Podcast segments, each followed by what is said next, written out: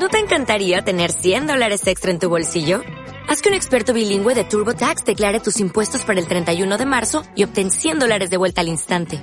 Porque no importa cuáles hayan sido tus logros del año pasado, TurboTax hace que cuenten.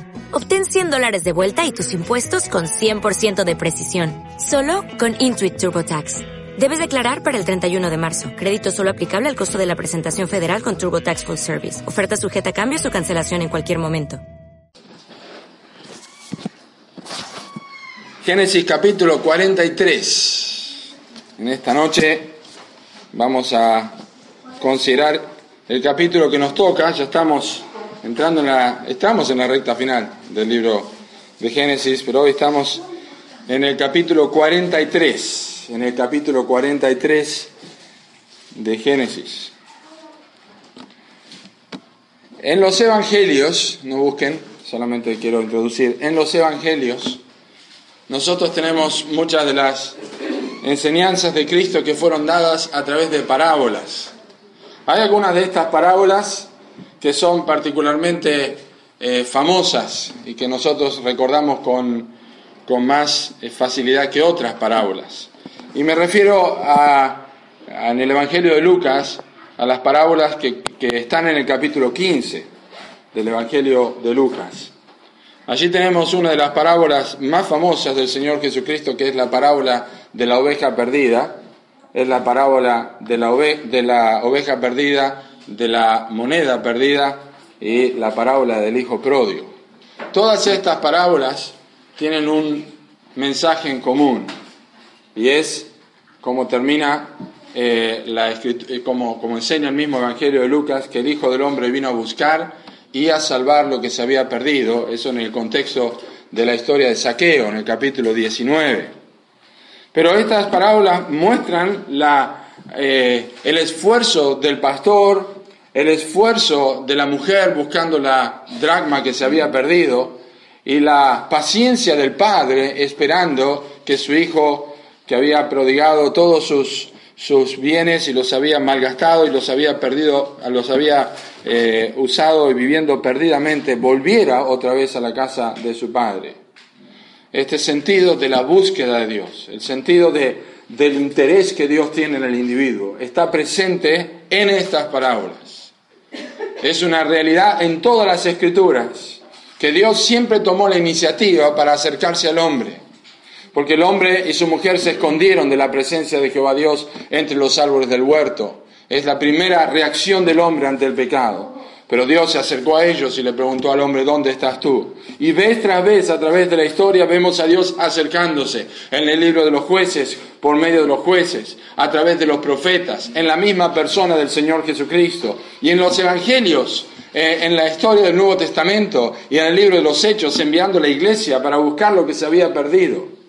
La historia de los hermanos de José nos, nos pone a nosotros en este mismo mensaje.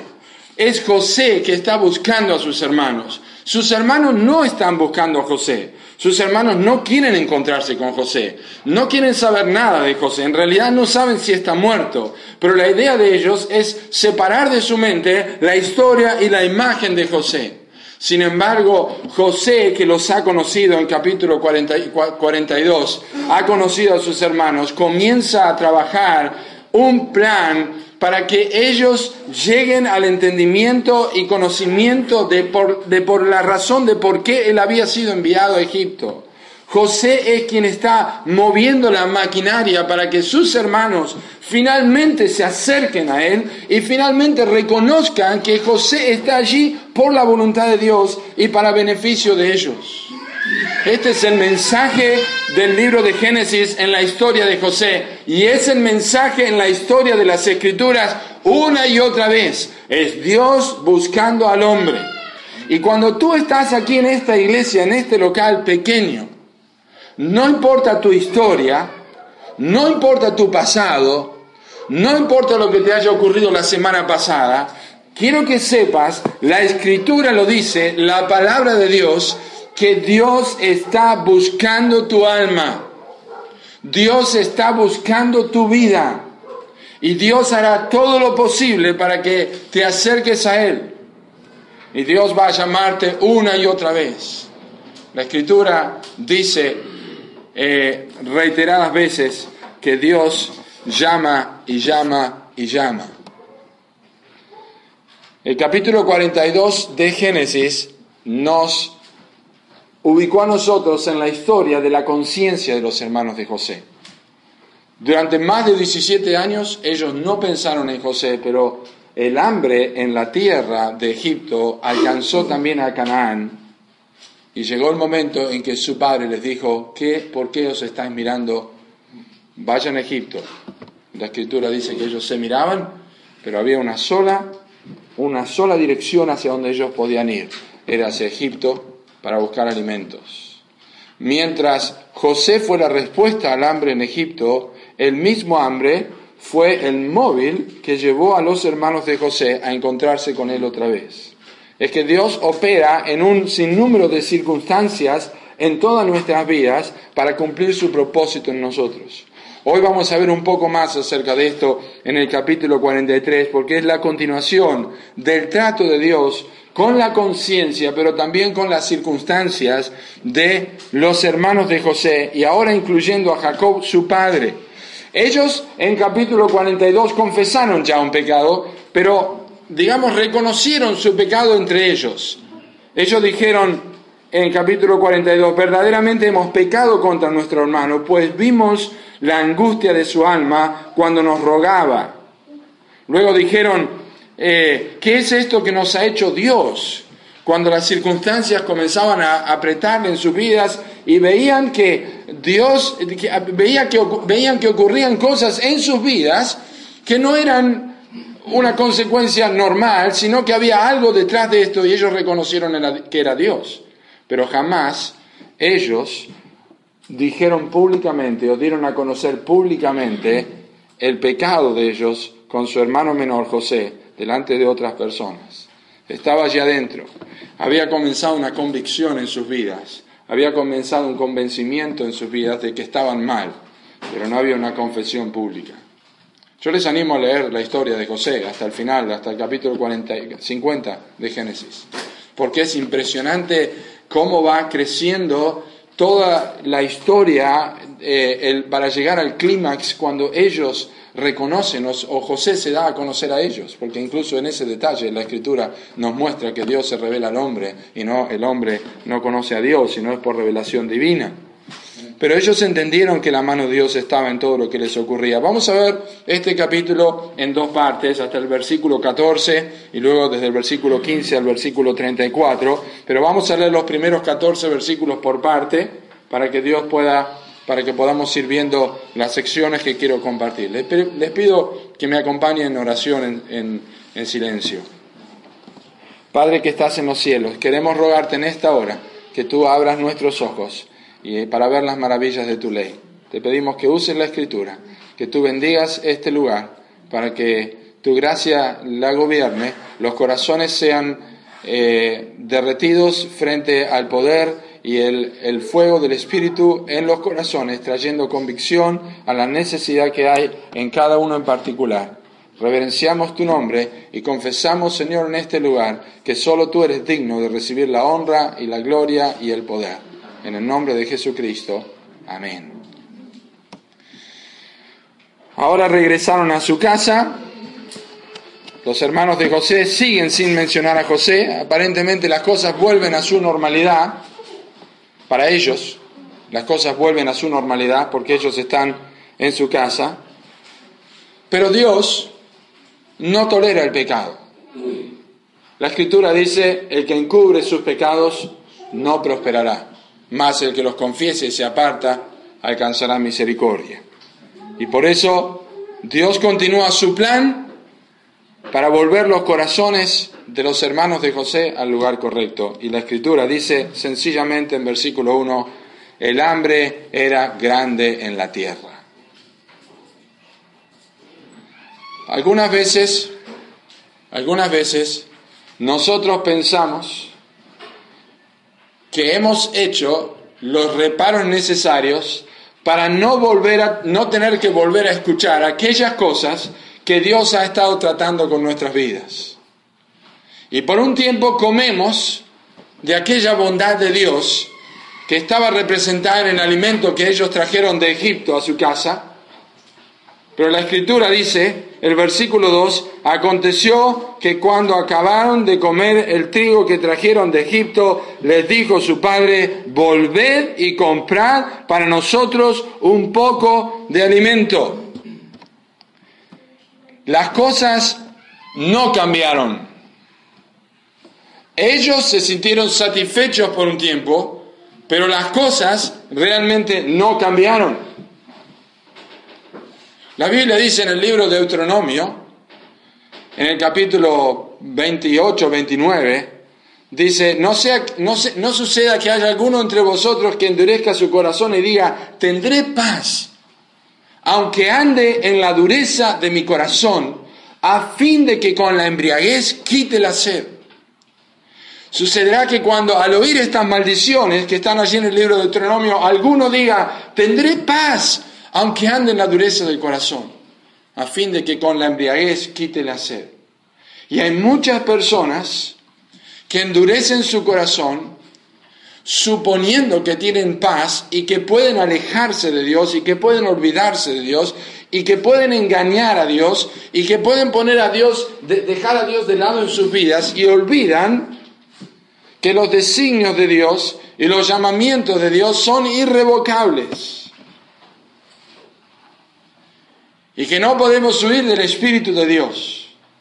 Si subiéramos a los cielos, allí está. Si fuéramos en el Seol, hiciéramos en estrado, allí en, nuestro estrado, eh, allí Él está Él.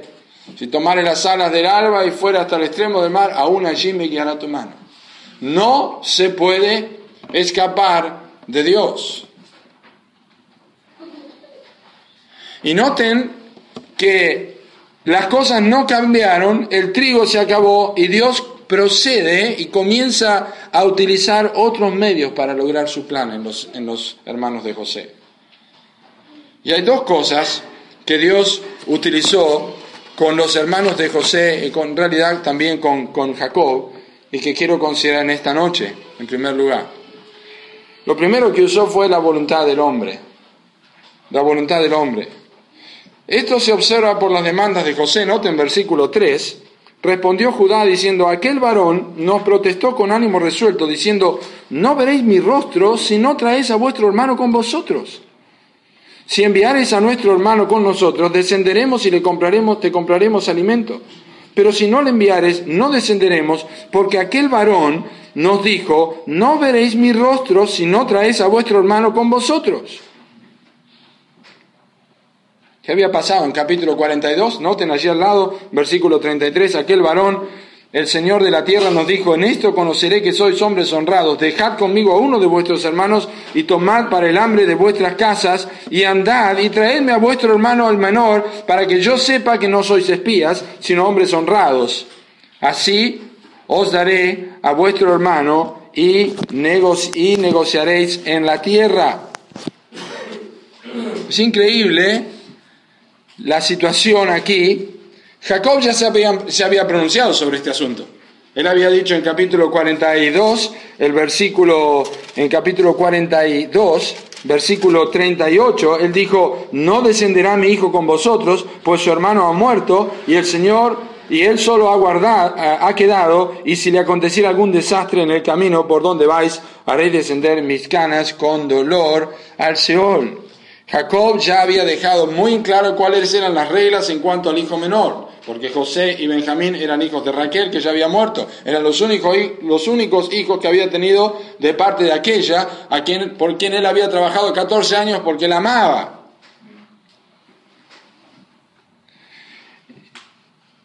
Jacob había dicho que no. José había dicho en Egipto, no vuelvan. Las circunstancias esta voluntad del hombre, Jacob dice, vayan y busquen trigo otra vez. José dice, no vengan si no traen a su hermano. Jacob dice, no van a llevar a Benjamín otra vez. Estas circunstancias en, que tienen que ver con la voluntad del hombre están preparadas para continuar el trabajo en la vida de los hermanos de José. Es increíble lo que Dios puede hacer por medio de la voluntad de las personas para ponernos en regla con Él. Es increíble. Nosotros a veces pensamos que podíamos cambiar a las personas que para poder manejar las cosas a nuestra manera. Por ahí un, esposo tiene una cualidad que a su esposa no le agrada y ella piensa que puede cambiarlo, pero no puede. O los hijos quieren cambiar a sus padres, los empleados quieren cambiar a los patrones, los yernos quieren cambiar a los suegros, pero no pueden. Y estas cosas nunca ocurren, nunca las cambiamos, siempre continúan de la misma manera, ¿Venís así o no venís? ¿Vas allá de una vez por todas? No podemos ir si esto no pasa. Suceden, no las podemos cambiar y nos enseñan que los que tenemos que cambiar somos nosotros. Dios está presionando nuestras vidas a través de la voluntad de varias personas y nosotros decimos, yo soy así, a mí no me cambia nadie. Yo pienso de esta manera, yo creo que es así. A mí no me lleva nadie por delante, pero te golpeaste, golpeaste, golpeaste, golpeaste en la vida una y otra vez. Y Dios sigue obrando y poniendo personas en tu vida que no puedes controlar, poniendo circunstancias en la casa que no puedes controlar. Y Dios te está diciendo, tú tienes que aprender a depender de Dios. Tú tienes que aprender que yo he puesto esta persona con este carácter, con estas limitaciones, con este desorden, con estas circunstancias, para que tú aprendas algo que no has aprendido de otra forma, a depender de mí.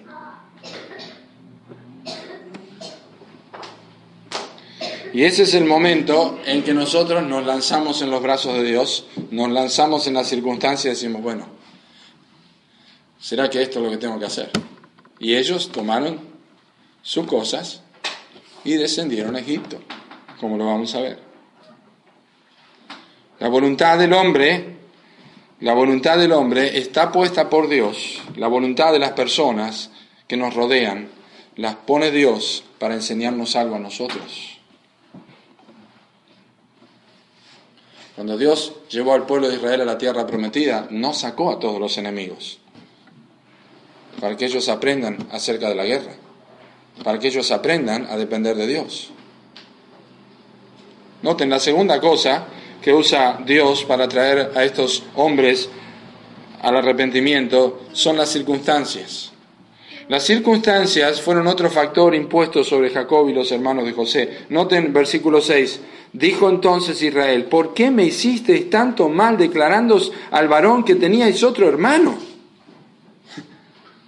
¿Cuál es la respuesta? Es correcta la respuesta de ellos. ¿Qué voy a saber yo que me va a preguntar sobre todos?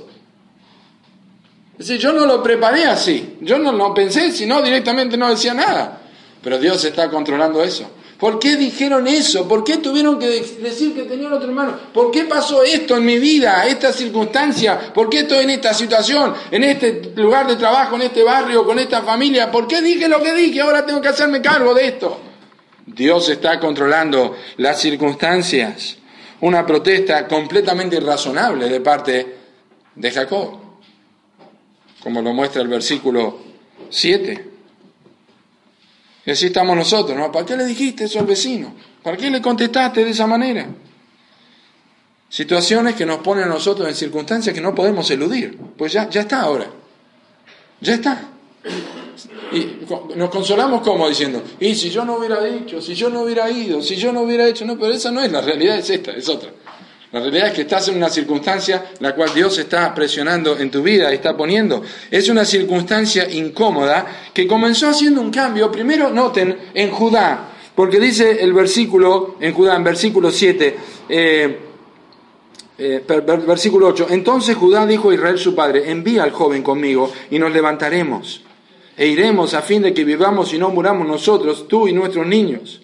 Yo te respondo por él, a mí me pedirás cuenta. Si yo no le vuelvo a traer y si no lo pongo delante de ti, será para ti el culpable para siempre, pues si no nos hubiéramos detenido, ciertamente hubiéramos ya vuelto dos veces. Así que esto hubo una dilación bastante grande entre no voy, vamos, sí, vamos, no voy. Pero primero obró en Judá. Ya había obrado en Rubén, ¿se acuerdan? En el capítulo 42. El versículo 37, Rubén habló a su padre diciendo, harán morir a mis dos hijos si no te lo devuelvo, entrégalo en, mi mano y yo lo devolveré a ti. Ya Dios había estado empezando a obrar en el corazón de Rubén, ahora obra en el corazón de Judá y también obra en el corazón de Jacob. Y también obra en el corazón de Jacob. Noten en versículo 11. Entonces Israel, su padre, le respondió, pues que es así, hacedlo, tomad de lo mejor de la tierra en vuestras manos, en vuestros sacos, llevad a aquel varón un presente, un poco de bálsamo, un poco de miel, aromas y mirra, nueces y almendras, y tomad en vuestras manos doble cantidad de dinero y llevad en vuestra mano el dinero vuelto en las bocas de vuestros costales, quizás fue equivocación. Tomad también a vuestro hermano y levantaos y volved a aquel varón y el Dios omnipotente os dé misericordia delante de aquel varón y os suelte al otro vuestro hermano y a este Benjamín. Y si he de ser privado de mis hijos, séalo. Dios obró en Jacob de una manera particular y yo quiero que noten el cambio en Jacob. Y el cambio en Jacob primero se nota porque en el capítulo 43 Jacob no es llamado Jacob. Presten atención. A Jacob se refiere como Israel. En capítulo 42 es Jacob, pero el padre en capítulo 43 es Israel. Este nombre lo obtuvo Jacob, ¿cuándo? En Génesis 32, cuando luchó con el ángel.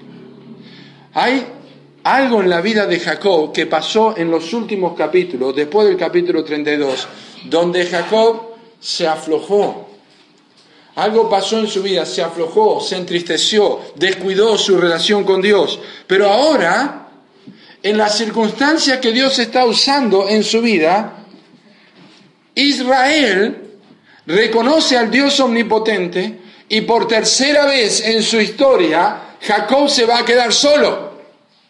Se quedó solo en capítulo 28, cuando vio el ángel, los ángeles de Dios que descendían, subían y bajaban. Se quedó solo en capítulo 32 cuando luchó con él el varón, el ángel de Dios. Y se queda solo sin ninguno de sus hijos, ni José, ni Benjamín, ni Simeón, ni los otros, por tercera vez en su vida. Usted no crea que la lección que aprendió hace dos años atrás no necesita pasarla otra vez.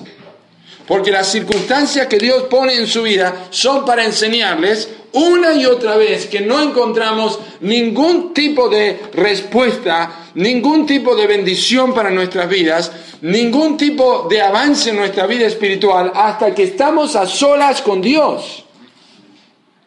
Y reconocen al Dios omnipotente, es un nombre que Abraham ya había usado con Dios. El Dios omnipotente, llévenle a Benjamín. No lucho más.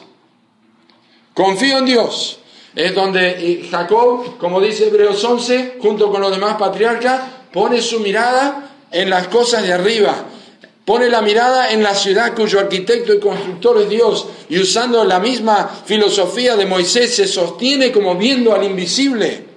Deja de poner su visión en las cosas de aquí, donde tiene que controlar, donde él puede controlar, donde él puede abarcar, donde él puede estar mirando, controla todas las cosas y pone su confianza en Dios. Si soy privado de mis hijos, séalo. Hay que llegar a una respuesta así. ¿eh? Una respuesta así llega en la persona que ha tenido un encuentro cercano con Dios. Y usted sabe que para decir si es padre o madre o abuelo ya, decir si soy privado de mis hijos, de todos mis hijos, séalo. ¿Sabe? Job nunca pudo decir esto. Job nunca tuvo esta posibilidad. Directamente perdió todos sus hijos y sin embargo persistió. Pero Jacob, ante la posibilidad de que esto ocurriera, dijo, está en las manos de Dios. Está en las manos de Dios. Es tremendo. Israel está poniendo las cosas en orden en su vida. Puso sus ojos en la ciudad, como dije, cuyo arquitecto y constructor es Dios. Y en esta primera sección de este capítulo el Espíritu Santo enseña que con las circunstancias de tu vida nunca vas a poder luchar. Porque Dios es quien controla todo lo que pasa en nuestra vida, desde que nacemos hasta que morimos. Noten versículo 15.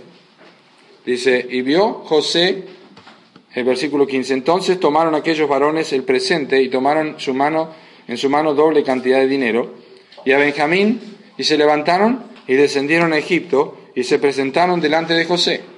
Y vio José a Benjamín con ellos, y dio al mayordomo de su casa, y dijo al mayordomo de su casa, lleva a casa a esos hombres, y degüella una res y prepárala, pues estos hombres comerán conmigo al mediodía. E hizo el hombre con José, como José dijo, y llevó a los hombres a casa de José. Entonces aquellos hombres tuvieron temor cuando fueron llevados a casa de José y decían, por el dinero que fue devuelto en nuestras costales la primera vez, nos ha traído aquí para tendernos lazo y atacarnos y tomarnos por siervos a nosotros y a nuestros, y a nuestros asnos. Y se acercaron al mayordomo de la casa de José y le hablaron a la entrada de la casa. Luego seguimos leyendo, pero miren, este es un trato muy particular de Dios para traer a José. Presten atención para traer a esos hombres.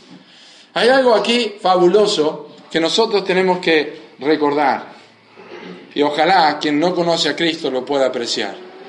De todos los tratos que los hermanos de José recibieron en este proceso de hacerles volver a, su condición, este es el trato más amoroso que ellos van a tener. Ya no los trata ásperamente, ya no los pone en la cárcel, ya no los manda a, a nueve y deja otro acá, ya no les dice amenazas, lo único que hace José es decirle, el dinero me fue devuelto, vengan a comer con nosotros. Ellos llegan allí, dice, ¿qué nos va a decir? Si la primera vez pasó esto, ¿qué nos va a decir ahora? Sin embargo, José los trata con tanto cariño, porque cuando hablamos de que Dios está trabajando en el corazón de una persona para traerle a Él, no es solamente el tema de las circunstancias, de la conciencia, no solamente que Dios te pone en situaciones con individuos y te estrecha tus pasos, también es verdad que Dios es un Dios lleno de amor y misericordia, atrayéndote a sus pies y atrayéndote a la cruz, una y otra vez mostrando, dando muestras de cariño, de bondad. Noten lo que hacen. Estos hombres tuvieron gran temor cuando José los llevó a su casa. Ese es el tipo de, reacción que tienen las personas cuando Dios les habla o, van a ir a la iglesia o tienen la oportunidad de escuchar y piensan, no, pero yo no soy digno de nada, Dios me va a castigar, Dios me va a destruir, yo no, no estoy en condiciones de nada, ir a la iglesia me va, me va a llevar una vida amargada una y otra vez. Jamás piensan que Dios está usando cariño y amor para traerles a Él. Pero es lo que José hace una y otra vez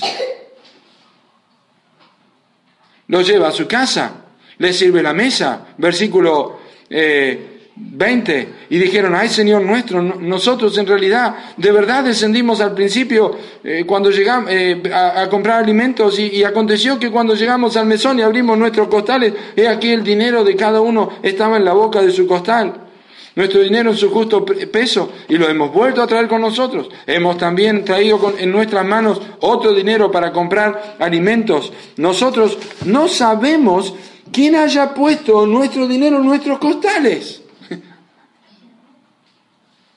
Hay tantas cosas que tú no te das cuenta que Dios está haciendo en tu vida. Hay tantas cosas que no te das cuenta de las cuales Dios te está protegiendo una y otra vez. Enfermedades, sufrimientos, pérdidas materiales, tantas cosas que Dios está y tú no te das cuenta de lo que está haciendo en tu vida. Él le respondió, pasa a vosotros, no temáis, vuestro Dios, el Dios de vuestros padres, os dio el tesoro en vuestros costales. Yo recibí vuestro dinero.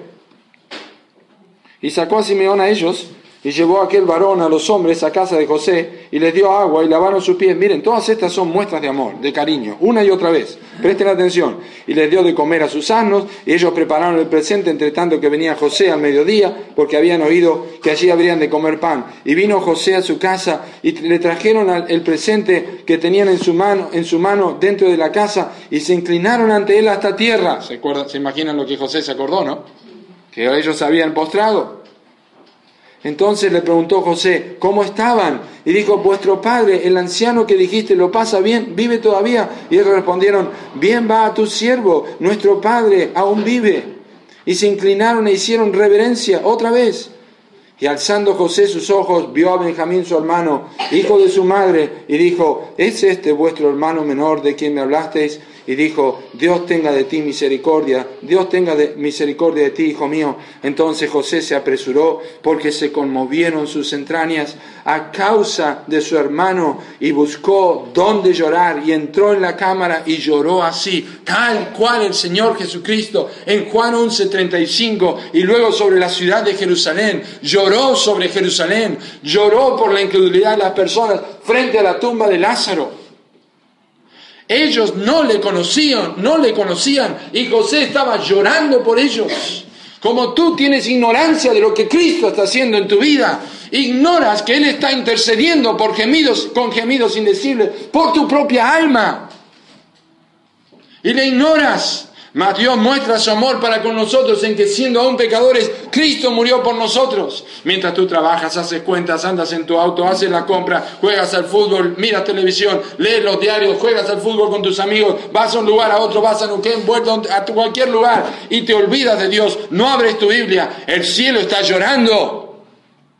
Como el padre del hijo pródigo, que lo recibió a misericordia. Está clamando el cielo por tu alma una y otra vez. Por eso la Biblia dice que el gozo en los cielos es cuando el pecador se arrepiente. Pero antes de esto hay un clamor. Crié hijos en la tierra, dice Jehová, y ellos se rebelaron contra mí. La Biblia dice, cuanto más los llamaba, cuanto más los llamaba, tanto más se alejaban de mí, dice el libro de Oseas. Y el capítulo 11, versículo 4 dice, con cuerdas humanas los atraje, con cuerdas de amor. Esto es lo que está haciendo José. No les está tratando ásperamente, les está tratando con amor.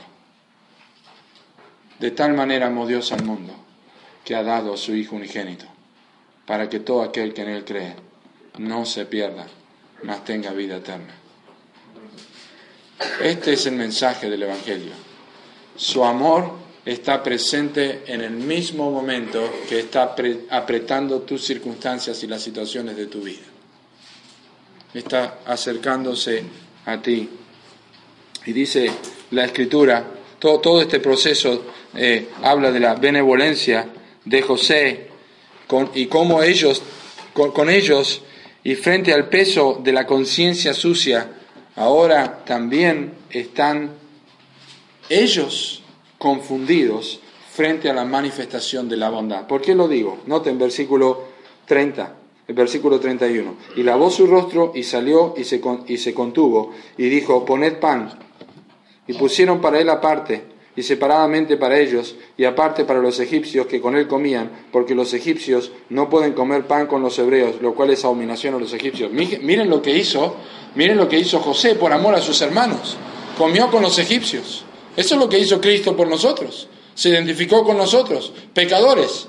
Sufrió lo que sufrió por amor a nosotros. Pero presten atención, yo leo este pasaje cuando José lloró, cuando vio a Benjamín. ¿Por qué no salió José y dijo, yo soy José? ¿Por qué es lo que va a hacer adelante, más adelante. ¿Por qué no lo hizo ahora? Por una sencilla razón, porque ellos no estaban bajo convicción de pecado. Darse a conocer a ellos ahora es como presionar a una persona que levante la mano y haga una oración para recibir a Cristo porque ya ha escuchado el mensaje. No está bajo convicción. No está bajo carga en su vida de haber blasfemado contra Dios. No se ha dado cuenta de la gravedad de su condición y que va de este camino al infierno y no puede valorar la obra de Cristo porque no ve la suciedad de su corazón. Ellos todavía no veían cuán mal habían hecho. Y por eso José se contiene. No es momento todavía. No es momento para darme a conocer. Voy a seguir trabajando en ellos. Y la evidencia está, dice, y se sentaron delante de él, versículo 33, el mayor conforme a su primogenitura y el menor conforme a, y el menor conforme su, a su a menor edad. Y estaban ellos, aquellos hombres atónitos, mirándose el uno al otro. Se miraban el uno al otro cuando empezó la hambruna con sus problemas de conciencia bajo los problemas que tenían, no queriendo ver a José. Ahora delante de José y bajo una manifestación de bondad, se miraban el uno al otro también. No se daban cuenta de lo que estaba pasando. Y José tomó vianda de delante de él de sí para ellos, mas la porción de Benjamín era cinco veces mayor que cualquiera de las de ellos, y bebieron y se alegraron con él. ¿Por qué puso a Benjamín una porción mayor? Bueno, era su hermano, pero ¿saben por qué también? Yo creo. Ellos habían reaccionado con el hermano menor, ¿se acuerdan? Con la túnica de varios colores. Y ahora está observando cómo reaccionan ellos frente a la vianda más grande del hijo menor, del hermano menor. Porque la Biblia dice llorar con los que lloran y gozar con los que se gozan y llorar con los que lloran. Pero sabes, es más fácil llorar con los que lloran que gozar con los que se gozan. Mira el auto que me compré. Ah, qué lindo el auto, sí. Ah, tuve un accidente, oh pobre, te voy a visitar, voy a estar con vos todo el tiempo la noche, me compro un auto. Ah, no, sí, qué lindo, sí, no, no. ¿Verdad? Por decir algo. Es más fácil llorar con los que lloran que gozarnos con los que se gozan. Y él estaba probando a ellos. Pero, y termino con esto. Lo que realmente ellos no estaban viendo era el trato de José a su favor. Dios, José no les debía absolutamente nada a sus hermanos. Todo lo que estaba haciendo José no era por él, era por ellos.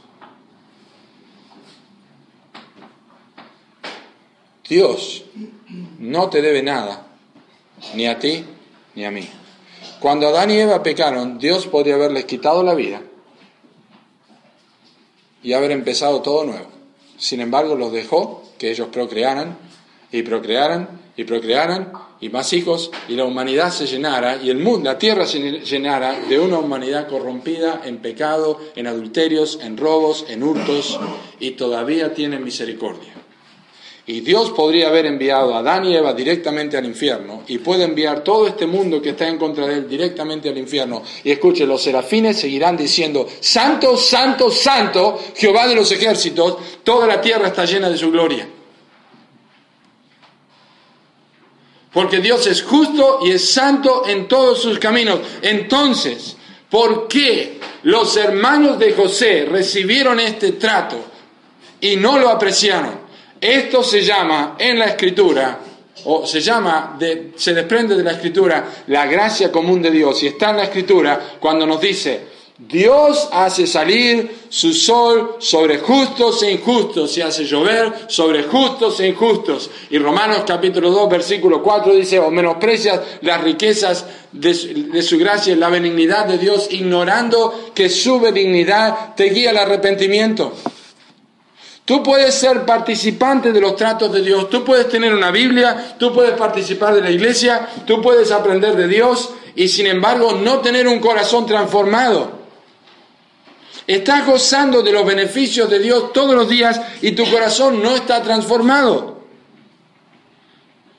Tú no eres un creyente en Cristo y sin embargo todavía te encuentras fuera del infierno. No te has arrepentido de tus pecados y todavía estás vivo. No estás en el infierno, estás en este mundo. No estás en el infierno, pero estás en la tierra con buena salud, con prosperidad. Esto es la gracia común de Dios. La gran mayoría de los que escuchan estas palabras están viviendo en casas o apartamentos confortables. Eso es la gracia común. No estás huyendo como refugiado a lo largo de las carreteras, no estás en Siria sufriendo una posible guerra, eso es gracia común. Llegas a tu casa de tu trabajo y tu hijo corre a reunirse contigo en buena salud y buen ánimo. Eso es gracia común. Eres capaz de darle en la mano a tu hijo eh, sacando de tu bolsillo un poco de dinero que has recibido de un subsidio que tienes. Eso es gracia común. Es la gracia común que posee tal abundancia. Entras en tu casa, te sientas a comer una buena comida, eso es la gracia común. En el momento en que tú estás escuchando esta palabra, estas palabras, hay un billón y medio de miembros de la raza humana que van a irse a dormir sin lo suficiente para satisfacer su hambre. Y el hecho de que tú tengas lo suficiente, eso es gracia común no lo mereces. Y si piensas que mereces algo de Dios, aparte de la ira que te has ganado tan abundantemente por tus pecados, solo estás mostrando tu ignorancia sobre los principios bíblicos. porque tú y yo no merecemos otra cosa de Dios que no sea la condenación. Ahora es el tiempo de pensar por qué has vivido tanto tiempo, por qué has, has podido sobrellevar todas las penurias de tu vida, todavía caminas sobre tus dos piernas y por qué todavía no estás muerto, porque eso es la gracia común de Dios. No creas que es porque tienes un Dios te está pagando una deuda.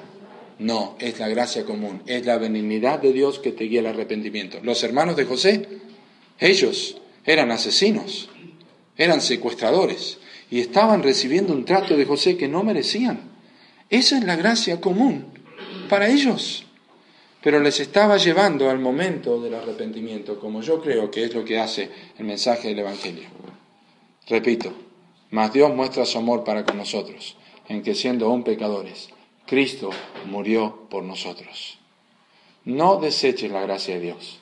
Si estado obrando en tu vida a través de tantas cosas, te ha bendecido en los estudios, si eres un joven, te ha bendecido con, vestimenta, te ha bendecido con un buen trabajo, con diferentes cosas, Dios, Dios te ha bendecido en tu vida, pero nunca te has arrepentido de tus pecados. Hoy es el día de salvación. Hoy es el momento para arrepentirte, hoy es el momento para buscar a Cristo y decirle, Señor, además de todas las bendiciones que me has dado en la vida, ahora tengo mis ojos abiertos para ver la más grande, que es que has enviado tu Hijo a morir por mis pecados. Eso es la gracia salvadora. Esa no es la gracia común, esa es la gracia extraordinaria de Dios, obrando en la persona del Señor Jesucristo. ¿Lo harás? ¿Tomarás un tiempo para pensar? Que tu vida necesita un cambio y que Dios te ha arrinconado a través de tanto tiempo para que tú confieses a Jesucristo. No deseches al que habla de los cielos. No deseches al que habla de los cielos. Pon tu confianza en Jesucristo. Agradecele por todo lo que ha hecho en tu vida. Confiesa tus pecados. Abandona tus pecados y disfruta de Cristo como tu hermano mayor, como aquel que te buscó primero para que tú le busques a Él. Padre, te damos gracias por tu palabra en esta hora. Te agradecemos por la, lo precioso que es la, la escritura, cómo ella revela verdades que están allí escondidas para nosotros. Te pedimos, Señor, que uses esta escritura en esta noche para aquellos que en este lugar pueden estar y que entiendan que han sido beneficiados por un montón de bondades tuyas, pero jamás se han arrepentido ni se han vuelto de sus pecados que esta sea la hora de arrepentimiento, que este sea el momento de salvación para sus vidas, que hoy sea el momento donde puedan clamar para perdón de sus pecados y puedan invocar a Jesucristo. Lo pedimos en el nombre de Jesús. Amén.